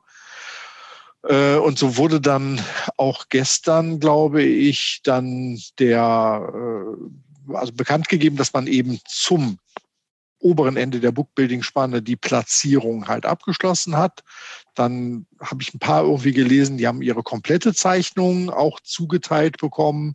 Bei anderen war irgendwas äh, 30 Stück als Basis. Also jeder Gezeichnete hat mindestens 30 bekommen und von dem darübergehenden Teil irgendwie prozentual. Habe ich alles nicht durchgeblickt, habe mich da auch selber gar nicht drum bemüht und äh, auch wenn, wenn, wenn Tino nicht dabei ist, äh, bringe ich dann den Spruch jetzt äh, Finger weg von Neuemissionen, auch wenn das sicherlich eine ganz besondere war. Ähm, und so war es dann heute Morgen 9.15 Uhr tatsächlich, dass der erste Kurs ausgerufen wurde mit 84 äh, zu 82,50, ähm, was der Ausgabepreis war. Das ist dann Euro 50 überm äh, Ausgabepreis gewesen. Äh, da gab es bessere Zeiten schon, wo man quasi Zeichnungsgewinne einfach so mitnehmen konnte. Und äh, das war hier dann nicht so richtig der Fall. Ich habe es nur so sporadisch verfolgt, dann ist es irgendwie ein bisschen eingebrochen wieder, also nicht unter den Ausgabekurs, keine Sorge. Dann zog es nochmal an Richtung äh, über 86 Euro auf jeden Fall. Und ist dann auch, glaube ich, wieder zurückgekommen. Ich habe eine 82 vorne zuletzt gesehen. Also er dürfte sich äh, mehr oder weniger auf dem Niveau gehalten haben, was dann in der Praxis ja einfach nur bedeutet, hey, du hättest den ganzen Raffel mit äh, Zeichnungen und Pipapo eigentlich gar nicht machen müssen. Mehr oder weniger, äh, bei größeren Beträgen kommt es natürlich auch auf 20 Cent an, äh, hast du das Zeug eigentlich an der Börse am ersten Tag zum gleichen Kurs auch kaufen können. Ich bin mal gespannt, wie viele umgesetzt worden sind im börslichen Handel weil das ist auch immer so eine spannende Kennzahl äh, von den neu an den Markt gekommenen Aktien, wie viele denn schon am ersten Tag den Besitzer gewechselt haben. Äh, daran erkennt man dann, dass das vielleicht dann auch keine langfristigen Investoren waren, sondern doch nur kurzfristige Spekulanten, die dachten, da lässt sich mal eben der Free Lunch mitnehmen, den es ja bekannterweise nicht gibt. Media Coverage, wie gesagt, super. Äh, ich glaube, auch auf, auf Twitter lief das Thema rauf und runter, inklusive der Geschichte der Familien Porsche und Pirch, ähm, die ja durchaus wechselvoll ist. Ich schätze mal, auf Instagram gab es irgendwie auch heute jede Menge schnelle Autos, die in Frankfurt auch auf dem äh, Börsenplatz standen. Also vor der Börse waren äh, legendäre Renn-Porsches äh, zu sehen, aber auch natürlich hochmoderne äh, Taycan heißt der, glaube ich, Elektro-Porsche. Äh, da war richtig, richtig große Show, großes Kino. Ja, hat also Deutschland seit 25 Jahren nicht gesehen, so einen großen Börsengang. Mal gucken, ob wir in zwei Tagen immer noch davon sprechen. Ich glaube, dann ist der Effekt erstmal verpufft. Ja, du, du hast auch nichts gezeichnet, ne? Nee, aber auch wirklich überhaupt keinen Bedarf. Nach, also auch nie gehabt, so wirklich. Allgemein, allgemein deutsche Autobauer. Aber das wäre jetzt auch meine, meine Frage. Was ist das? Wie ist denn mit Volkswagen? Was, was, Warum die äh, runtergekommen sind? Oder? Sind, die, haben die, haben die ordentlich gefressen dann? Oder? Hätte ich auch sagen können, dass sie steigen deswegen. Endlich den Klotz vom Bein. Ja, die haben die ja quasi verkauft. Ne? Also die waren ja dieses rausgegeben haben. Ich habe mich damit nicht so tief äh, beschäftigt. Also man, man muss als Anleger, glaube ich, realisieren, dass wirklich nur ein Bruchteil des Unternehmens an die Börse gekommen ist. Ne, wurde also die Hälfte waren Vorzugsaktien, die Hälfte waren Stammaktien. Von den Vorzugsaktien ist die Hälfte an die Börse gegangen. Ähm, das heißt im Umkehrschluss, also ich glaube, nur 12,5 Prozent der Gesellschaft sind jetzt börsennotiert. Ähm, die das Sagen haben andere, weil da gab es entsprechende äh, Vorgaben, dass eben auch die Porsche Holding zu einem gewissen Aufpreis ähm, 25 Prozent und eine Aktie der Stammaktien auch genommen hat. Ähm, da, da, da, also es, es, war in meinen Augen kein klassischer Börsengang. Natürlich ist Geld eingenommen worden auch. Ähm, da will jetzt VW zum einen eine Sonderdividende aus der Hälfte äh, ausschütten, weil sie ja quasi ein Asset aus dem VW-Konzern rausgenommen haben, wie ein Spin-off äh, und an die Börse gebracht haben. Und mit dem anderen Geld will man in E-Mobilität das Ganze investieren. Da braucht man im Moment auch äh, viel Finanzpower, um da ja, in der Zukunft die gleiche Rolle zu spielen, wie man es jetzt schon spielt. Also Porsche äh, ist jetzt irgendwie größer oder marktkapitalisiert größer gerechnet als äh, Mercedes oder BMW. Und äh, was ich an Kennzahlen noch mitgenommen habe, was ich auch ganz interessant fand, war, wie viel verdient man an einem Auto? Und äh, ja, an einem Porsche verdient man wohl 30.000 Euro, während man irgendwie an einem Mercedes im Durchschnitt 3.000 Euro verdient. Alles nur grobe Richtwerte. Äh, aber der Vergleich, der bei Porsche äh, dann in sozialen Medien mir auch schon mal begegnet war, war dann der zu Ferrari. Äh, die haben auch einen Börsengang hingelegt. Und am Ferrari verdient äh, man irgendwie, weiß ich nicht, 60.000 Euro oder sowas oder, oder noch oder 100.000, ich weiß es nicht. Ähm, auf jeden Fall guckte man da auf einmal dann auf die Margen in den einzelnen Produktverkäufen und rechnete da quasi auf den Wert des Unternehmens respektive auf die Ertragskraft für die nächsten Jahre, wo ich mir dann immer nur denke, scheiße, 10 Prozent Inflation gelten vermutlich auch bei Porsche.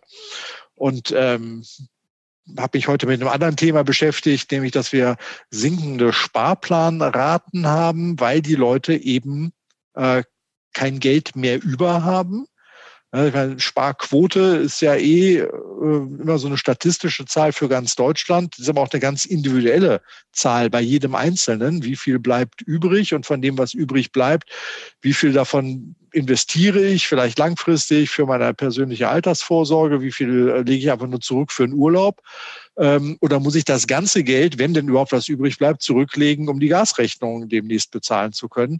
Und da kippt sowas wie die Sparplanrate, die ich äh, vielleicht mal in, in guten Zeiten abgeschlossen habe, auch mit den besten Vorsätzen und wir werden ja auch nicht müde zu betonen, dass man auch in diesen schlechten Zeiten die Sparpläne doch bitte unangetastet und möglichst emotionslos durchlaufen lässt.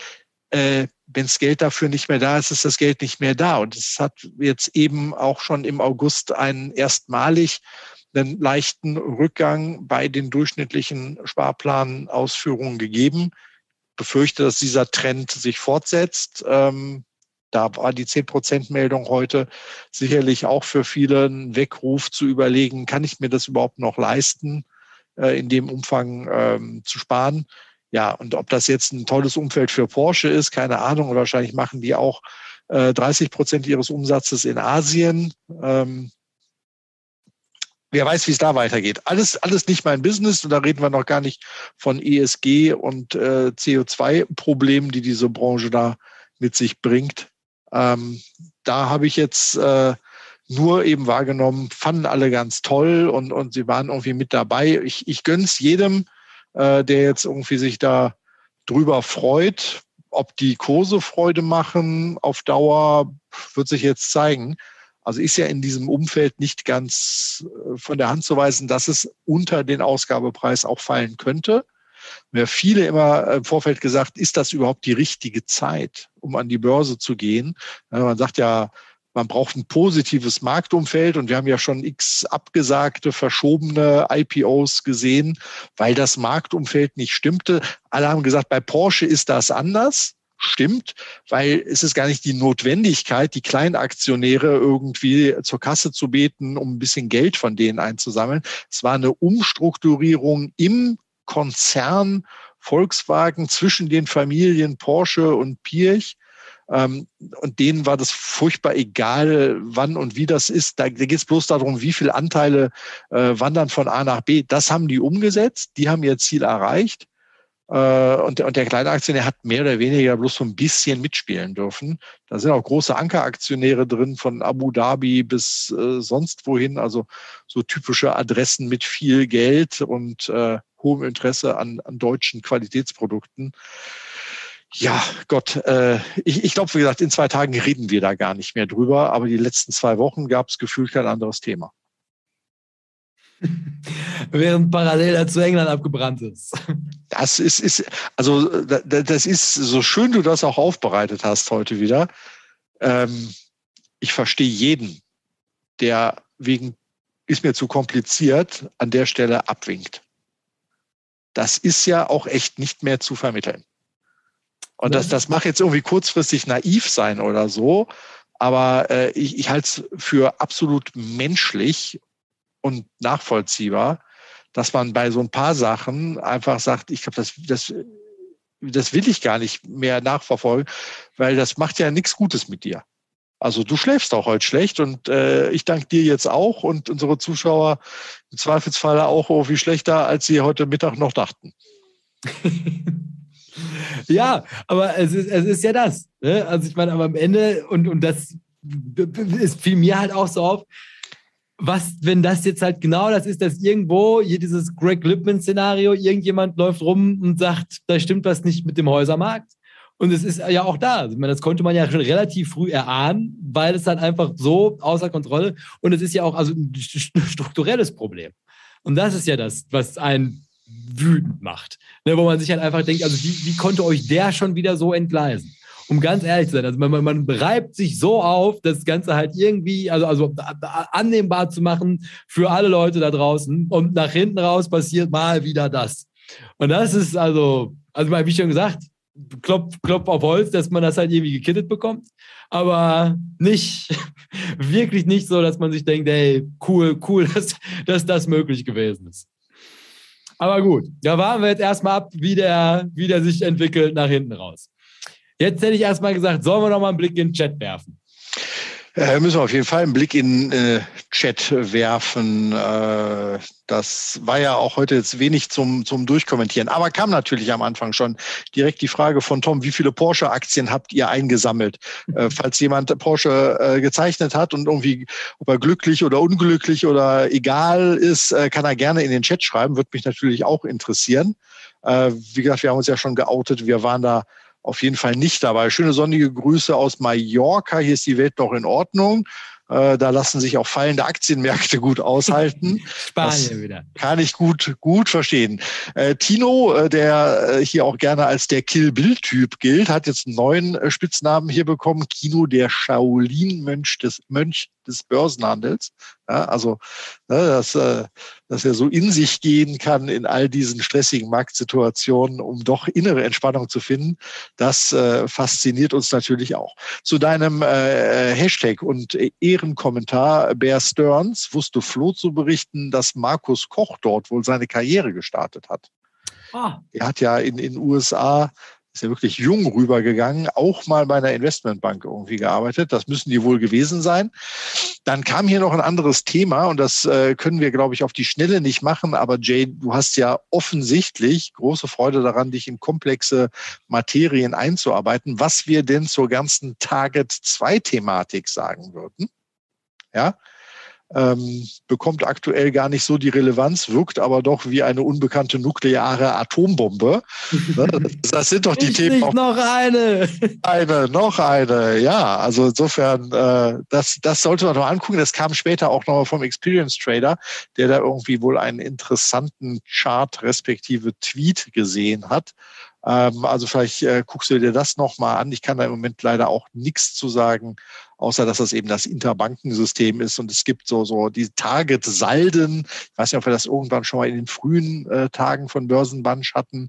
Äh, Target-Salden äh, und, und der Ausgleich, das sind auch solche Milliardenbeträge ähm, zwischen den Notenbanken und dem ausgegebenen Geld. Vielleicht gucken wir uns das fürs nächste Mal mal an. Ansonsten. Aber ich weiß auf jeden Fall, ich weiß nicht, ob Hans-Werner Sinn hat da, also ich weiß, ihr habt das aber nur, nur so mit, mit, mit einem Ohr zugehört, aber ihr hattet, glaube ich, auch ein Video und das war auf jeden Fall auch, also es belastete mich auch, aber es reicht jetzt nicht aus, es war nicht so wie das England-Ding, was mich mit wütend gemacht hat und dann habe ich das erst, aber das können wir uns gerne auch nochmal angucken, aber ich glaube, da kommt auch, vielleicht machen wir nächste Woche auch Ventino wieder, machen wir erstmal wieder, also außer irgendwas, außer das wird jetzt wirklich richtig eklig, dann müssen wir drüber sprechen, weil das unsere Pflicht als unseriöseste Finanzjournalisten im ganzen YouTube ist, auch darüber, uns auch darzustellen. Aber dass wir da vielleicht sonst jetzt nicht, nicht back-to-back -back so diese ganz üblen und statischen machen. Ja, ansonsten noch ein schönes Wortspiel. 10% Inflation ist doch irre relevant. Ne? Äh, nicht nur irre. Das hat mir auch ganz gut gefallen. Äh, äh, der Tim schreibt hier noch, kann das ganze Jammer nicht verstehen. Ging doch seit 2009 nur steil nach oben. Wenn es jetzt 13 Jahre fällt, ist doch auch nur gesund. Ne? Ja, es, es, es, es, ist auf jeden Fall eine sehr gesunde Einstellung, äh, so nach dem Motto, äh, der Herr nimmt's, der Herr gibt's. Ne? Äh, wichtig, dass man halt irgendwo zum Top halt die Kohle rausgezogen hat. Ne? Weil das ist ja das, was man jetzt halt auch irgendwie, also so, so zunehmend, also auch, auch, als belastend wahrnimmt, ist das natürlich diese ganzen glücklichen Lüt, die halt irgendwie vor einem Jahr noch eine richtig gute Zeit gehabt haben. Weil primär, auch wenn man das manchmal nicht so denkt, aber das geht, das ist auch Teil davon, eine Aktienkultur in diesem Land zu formen, ist das natürlich die ganzen heißen Potenzial, also Kandidaten, die übrigens diesen Kanal auch hätten abonnieren können, wenn sie Spaß dabei dabei gehabt hätten, die schreiben natürlich diese ganzen Verluste. Äh, und, und das sind wahrscheinlich auch die, die halt irgendwann auf dem Tief, wenn das jetzt halt noch lange läuft, dann auch verkaufen werden und sich dann abwenden, so wie die Telekom-Aktionäre vor 22 Jahren. Und das darf natürlich nicht passieren. Dann wollen wir hoffen, dass diese Investoren das gleiche Glück haben, wie Willi es hatte, dass man nämlich dann äh, zum Muttern, zum Futtern äh, kommen kann. Willi ist nämlich später dazugekommen, äh, allerdings die beste Entschuldigung natürlich mitgebracht. Äh, es gab bei meiner Mutter Schweinemedaillons im Speckmantel mit Herzogin-Kartoffeln und Endiviensalat und abschließendem Likörchen besser als jede Dividende. Und Vanessa äh, sagt natürlich, Prioritäten so wichtig. Und da hat der Willi natürlich alles richtig gemacht. Und das ist für ein Essen für unter der Woche. Also Respekt an Willis Mom hier. Leben das, das Leben. Das, äh, da kommt der Sohn doch gerne immer wieder nach Hause. Der Pinguin kam natürlich super an. Ansonsten äh, sagt der Experience Trader noch, klingt alles irgendwie nach The Big Short und die Parallelitäten hast du ja auch durchaus da aufgezogen. Und der Flo hat den Schluss gezogen, äh, die noch höhere Inflation bezahlt deine Rente. Also dass es ein äh, Modell an der Stelle ist, wo alles rauskommt. Ansonsten Fazit hier noch von, kann ich nicht lesen, äh, Sven vielleicht, äh, fantastisch, Jay, wir sind am Arsch. ja, da, dem ist nichts mehr hinzuzufügen. Also ja, der, der Kev hätte auch gesagt, Jay, mach mir Mut, ne? aber hm, kommt halt nicht. Der Flo hat noch recherchiert, JP Morgan hat Bear Stearns wohl übernommen. Ne? Ja, guck. Also insofern, da, da sind sie gelandet. Und ja, Frage kam dann äh, irgendwie auch noch äh, dazu, was sagt ihr zum neuen 200 Milliarden Paket? Das kam heute Mittag, glaube ich, um zwei und ich bin aber danach in eine Sitzung gegangen und äh, erst kurz voraus. Ich habe es mir noch nicht angeguckt, aber wir sind bestimmt gerettet mit einem Gasdeckel oder sowas. Hattest du was äh, schon gelesen? Ich, ich, bin gestern bin ich halt in diese Thematik. Also erst habe ich irgendwie nur, erst habe ist ein dunkles Loch gezogen worden. Ne? Ja, weil, weil er, erst wollte ich nur wollte ich nur so wettern, weißt du, weil ich mir gedacht habe, guck mal, jetzt die, da wollen sie wieder gerettet werden. Jetzt sollen die mal die Füße stillhalten. Ne? Dann jetzt Inflation, das geht uns alle was an. Ne? Jetzt brauchen die brauchen natürlich wieder Geld. Jetzt wird mal gespart. Das habt ihr jetzt davon, weil ihr zu gut gelebt habt. Ja, dann habe ich mich so, hab ich so gedacht, ja, weiß ich nicht. Und dann, dann knickt die Bank of England ein, wo ich hä? Du kannst doch irgendwie nicht als, privatwirtschaftliches Unternehmen die Bank of England anpissen und dann einen Tag später sagen die halt, ja, wir haben uns das anders überlegt, wir machen das so, wie, wie der Finanzwelt das möchte. Und vor allem auch jetzt, wo die so ultra hawkisch gewesen sind. Ja, und dann habe ich mir, und dann irgendwie ging es halt los, dass ich mir, dass ich mir die Frage stelle, hä? Also wo, wo, wo, wie, wie, was, was ist denn da, dass das jetzt so dramatisch ist, dass die halt einen Tag später auf einmal sagen, ja, wir fangen wieder an, Staatsanleihen zu kaufen.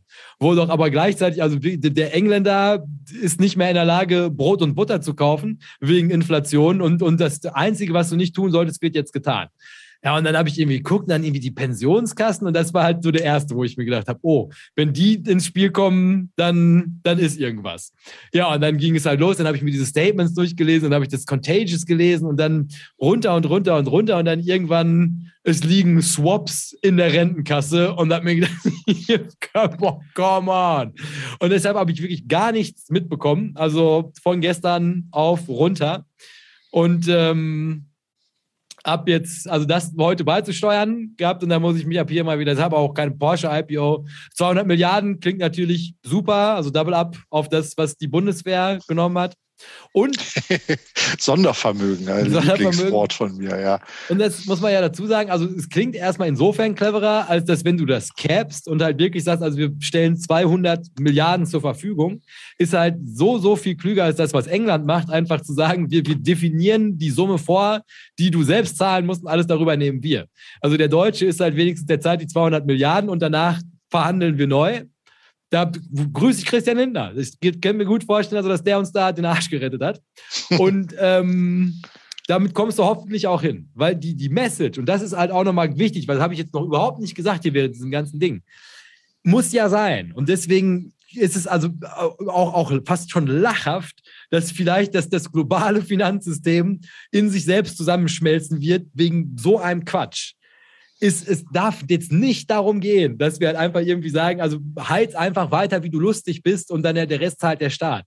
Der, das kann nicht immer weiter zahlen. Wir haben nicht unendlich Geld. Jetzt geht es wirklich darum, also jetzt muss der Pulli angezogen werden, die dicken Socken, das ist egal, wie du es drehst. Du, du, du, jetzt muss das am, am anderen Ende, das liegt an jedem Einzelnen, diese, diesen Kollaps zu verhindern. Und da, und das ist halt super schwach von der, von der Regierung in England einfach zu sagen, also ich meine, ich kann es verstehen, dass sie sagen, wir wollen, also auch gerade jetzt in so einem angespannten politischen Umfeld den Leuten entgegenkommen.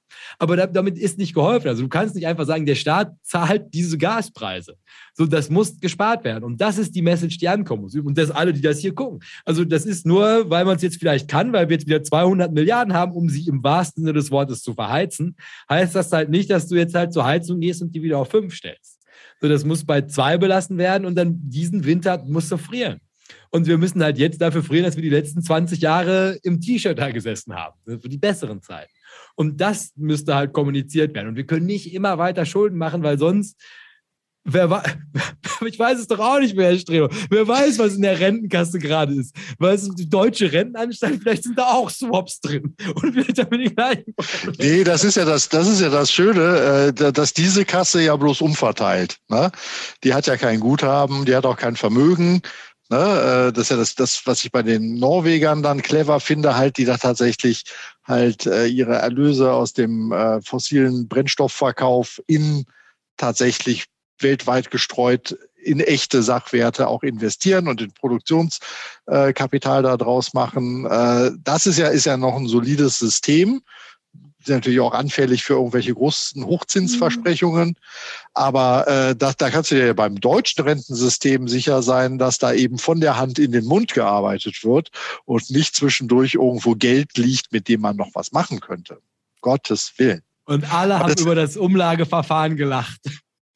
Aber das, das ist irgendwie, äh, du hast ja den Punkt schon angesprochen, so nach dem Motto, ne, wir müssen irgendwie sparen und da durch und bloß weil, weil der Staat jetzt irgendwie vielleicht für alle Haushalte den Preis deckelt oder äh, was mir sympathischer wäre, das war auch im Gespräch quasi ein, ein, ähm, eine definierte Anzahl von Heizenergie zu einem limitierten Preis auch garantiert, mit dem der Normalmensch und Haushalt dann auch hinkommt und alles add-on ist Luxus und dafür zahlst du eben bitte auch den Marktpreis, den Luxuszuschlag, äh, weil das ist nicht, nicht überlebensnötig, sondern eben halt dein persönliches Pläsier.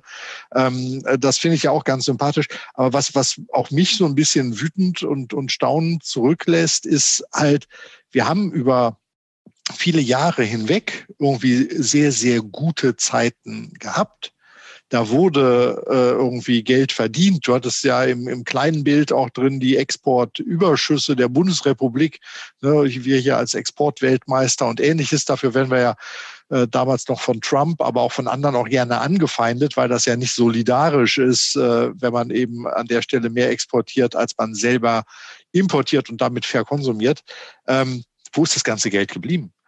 also die, die, die machen Rettungspakete und das, das klingt ja auch alles richtig irgendwie in Corona-Zeiten und Kurzarbeit vom Staat und alles das, was, was in der Krise auch nötig ist. Und da ist die Politik ja sehr, sehr bereit, äh, tiefe Einschnitte hinzunehmen. Und über die Schuldenbremse muss Christian Lindner nicht jeden Tag mehr reden, sondern nur noch einmal die Woche. Ähm, aber wo ist es in den guten Jahren eigentlich irgendwie hängen geblieben? Was, was haben wir denn mit dem ganzen billigen Gas für, ein, für einen Fortschritt, für einen Wohlstand, äh, für ein Ergebnis erwirtschaftet, äh, so, so dass jetzt auf einmal, wenn das Gas teurer wird, hier alles zusammenbricht? Also mir, mir fehlt da so ein bisschen das Auge für die Nullsumme ähm, dass es doch irgendwie in guten wie in schlechten Zeiten ist. Natürlich musst du so machst es doch privat. Äh, du musst an deine Reserven gehen, wenn du irgendwie eine Krise halt hast, ob das die kaputte Waschmaschine, das Auto oder eine Arbeitslosigkeit ist, mit der du im Zweifelsfall nicht gerechnet hast. Äh, dafür gehst du ja an deine Reserven, dafür hast du sie ja. Wo hat der Staat diese Reserven? Ja, also da fällt mir ja nicht viel ein, außer die Deutsche Bahn zu privatisieren und dafür kriegst du nicht viel. Äh, und, und das ist ja halt auch die Frage, ne? wie machen die das in England? Äh, da habe ich ja nur, nur scherzhaft angedacht, dass die jetzt irgendwie, weiß ich nicht, Schloss Windsor irgendwie zum Freizeitpark umbauen äh, und an Disney verkaufen. Aber ähm, da, da äh, ist ja irgendwann auch nichts mehr da. Man hat ja schon so viel versilbert und für äh, unsinnige Sachen irgendwie ausgegeben, das Geld. Und da äh, da werde ich dann auch, obwohl ich ja grundsätzlich rheinische Frohnatur und Optimist bin, äh, ein bisschen äh, schwermütig und denke mir, ja, hoffentlich geht das irgendwie alles gut. Ne? Äh, was macht mir, was macht mein Vermögenssparen für die Rente mit mir, wenn ich, wenn ich es nicht bis zur Rente schaffe? Also ich, ich, glaub, ich, glaube tatsächlich, auch wenn das jetzt natürlich dann Laube nicht unbedingt heben wird, aber also wo ist dieses Geld? Ich glaube, das ist auch so ein innereuropäisches und ich könnte mir gut vorstellen, dass das auch mit Tage 2 früher oder später zusammenläuft.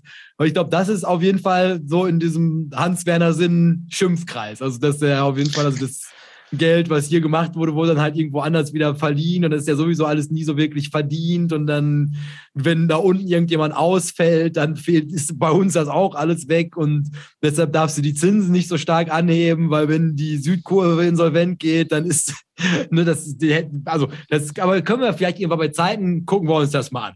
Das ist momentan nicht unser dringlichstes Problem. Jetzt gerade halten wir zwei Sachen fest God save im wahrsten Sinne des Wortes den King und dass der England irgendwie richten kann. Und auf der anderen Seite, egal wie viel Geld die halt jetzt da zu verteilen haben, macht trotzdem noch nicht die Heizung an. Also es ist, wir müssen das irgendwie, ihr seht, ihr seht, wie beschissen das enden kann. Also das mit England, das ist echt, ist speziell, aber es, am Ende ist es immer das gleiche Problem. Also du kannst nicht mehr ausgeben, als du einnimmst. Wie in jedem Leben auch.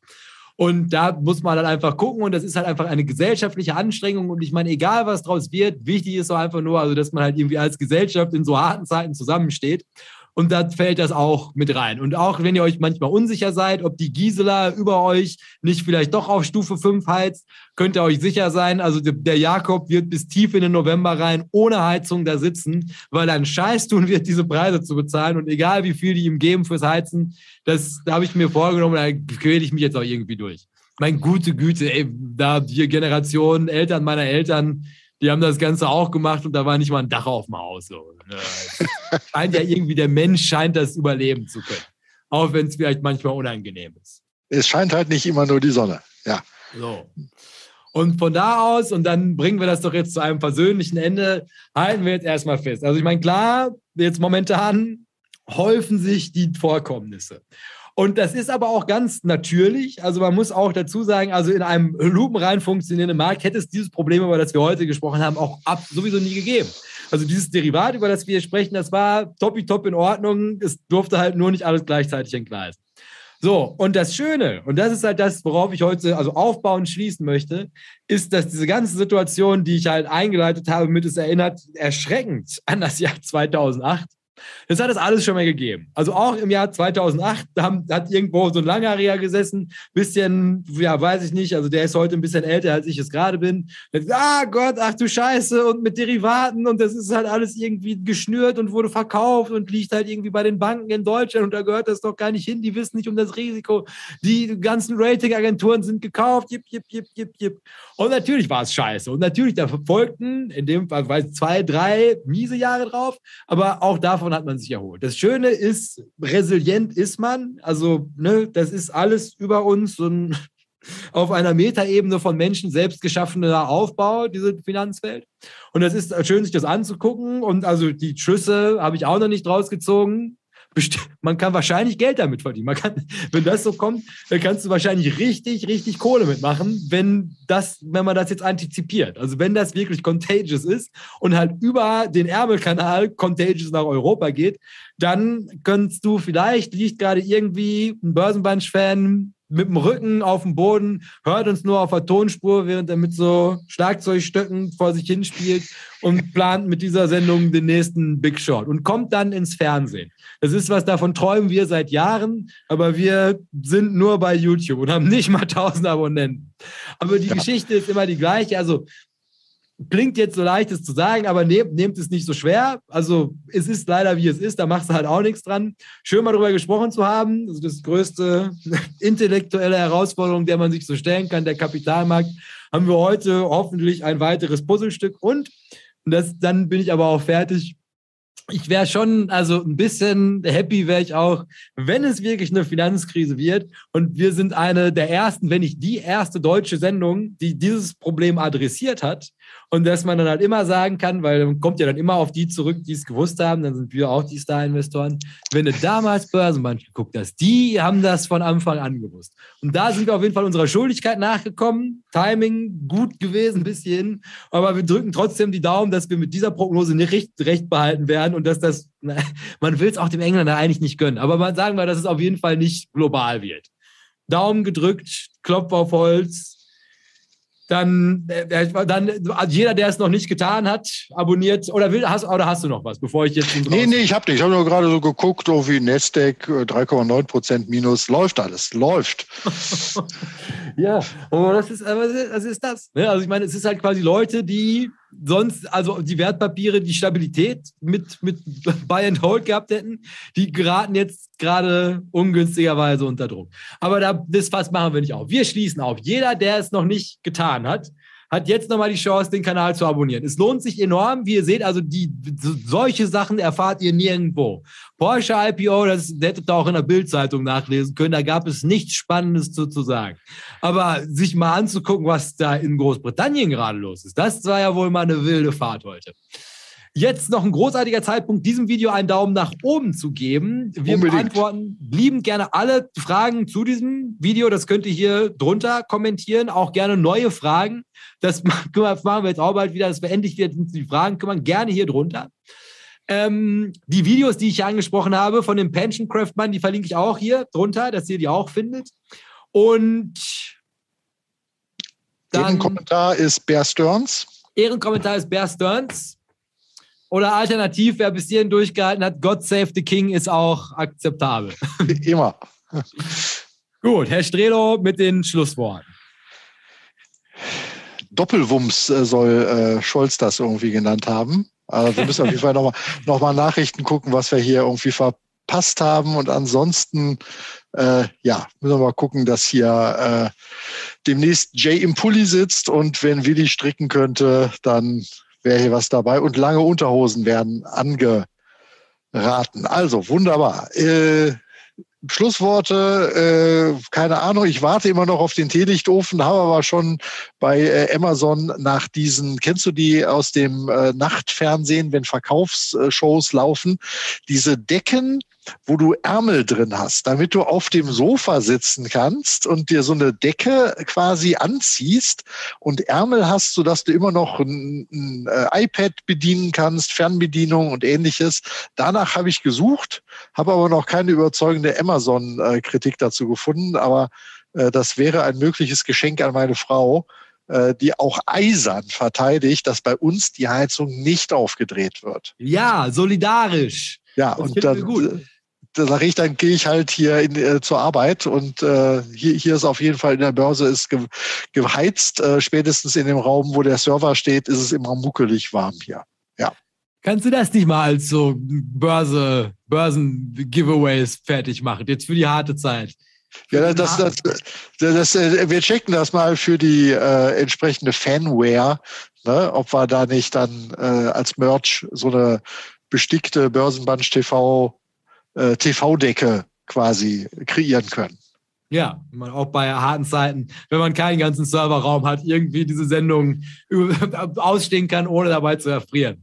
Super. Also anscheinend äh, laufen die Decken ganz gut. Der Kev hat die für seine Frau gekauft. Vanessa hat eine mit Tasche am Bauch. Mega praktisch. Ja, auch an, anheizt noch nicht. Wunderbar. Also ich, ich warte noch auf Produkttipps, äh, was, was diese Decken angeht, weil das ist ja tatsächlich was, was man im Internet vielleicht gar nicht so gut kaufen kann.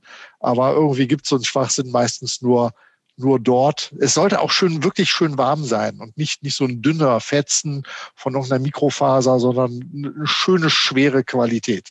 Ja, da wäre wär ich für Tipps noch dankbar und werde berichten, äh, wenn, wenn da eine Anschaffung erfolgt ist. Ja. Das, das sind noch Pläne. Nicht irgendwelche Aktien kaufen, sondern eine warme Decke für den Winter. Nach zwei Stunden und 30 Minuten schließt Börsenband darauf, dass wir uns jetzt eine Kuscheldecke kaufen, um durch den Winter zu kommen. Um die, die deutsche Wirtschaft vor dem Kollaps zu schützen, damit wir nicht den Weg der Engländer gehen. Das mit, diesem, mit diesem Affiliate-Link werden wir reich werden, Jay. Wenn wir da einen ausführlichen Produkttest und eine zweieinhalbstündige Live-Rezension zur Decke äh, besprochen haben, dann kommt der Durchbruch. Da klappt es ja. auch mit den 1000 Abonnenten. Sag mal, sag mal Bescheid, wenn du eine hast. Dann können wir mal eine machen, wo wir die beiden. Ach du Scheiße. Hätte ich mal nicht so große Klappe. Wie lange ist noch bis November? ja, genau. Nächste Folge in der Decke. Dankeschön. Link folgt. Ich bin, ich bin begeistert. Ja. Traum. Besser wird es nicht mehr heute. Nee, das sowieso nicht. Weil dann, weil das habe ich mir jetzt auch, ey, warte mal, das passt ja alles so gar nicht. Ich muss erstmal aus der Präsentation raus. Jetzt willst du natürlich uns noch mit einem Extro in den Abend entlassen. Ja, weil das haben wir uns ja jetzt auch so als gute Sache angewöhnt, dass wir den laufen lassen und dann machen wir noch die offizielle, den, die, den Abdank. Weil an dieser Stelle bedanken wir uns nochmal bei allen Leuten fürs Zuschauen, Mitmachen, Kommentieren, Freunde dazu einladen, diesen Kommentar, diesen Kanal zu abonnieren. Danken für eure jetzt schon mal im Voraus für die Empfehlung rund um die Kuscheldecke und wünschen allen Leuten im Chat und der weiten Welt, wir wünschen England viel Glück und euch einen schönen Abend. Tschüss.